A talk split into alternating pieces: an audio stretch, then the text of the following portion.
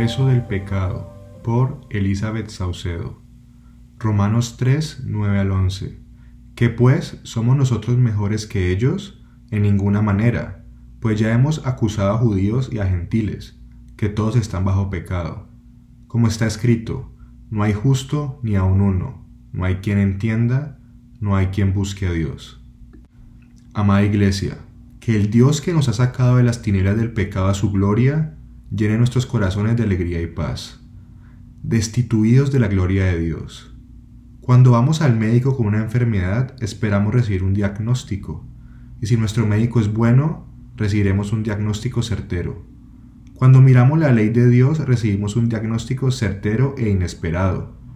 Nos dice que somos pecadores y que no se puede curar con ningún remedio humano ni casero. Para saber cuál es el remedio de nuestra condición, debemos entender primero qué es el pecado y cómo afecta a nuestras vidas. En la cruz encontramos tanto la descripción de la pecaminosidad humana como el remedio para nuestra condición. El día que Jesús murió, las personas más cercanas a él se apartaron de él y no estuvieron con él en su sufrimiento. Su propio pueblo lo engañó, calumnió y se burló de él. Ellos lo maldijeron y clamaron para que su sangre fuera derramada no solo rechazaron al príncipe de paz, sino que también buscaron matarlo. No tenían temor de Dios ante sus ojos. Sus corazones estaban tan cegados a Dios que mataron al autor de todas las cosas. No importaba si los que estaban en la crucifixión de Cristo ese día eran celosos observadores de la ley, sacerdotes de Dios o soldados paganos. Todos estaban destituidos de la gloria de Dios. Y la realidad es, mis hermanos y hermanas, que todos los humanos de todos los grupos y clases rechazan a Dios, ya sea hace dos mil años en la cruz u hoy en el año 2022. Todas las personas se niegan a buscar a Dios, a obedecer a Dios, a orar a Dios, se niegan a darle gloria. No hay justo ni aun uno, no hay quien entienda, no hay quien busque a Dios. Romanos 3, 10 al 11.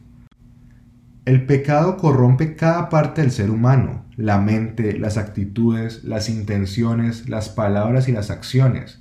El pecado conduce a una gran separación entre toda la humanidad y un Dios santo.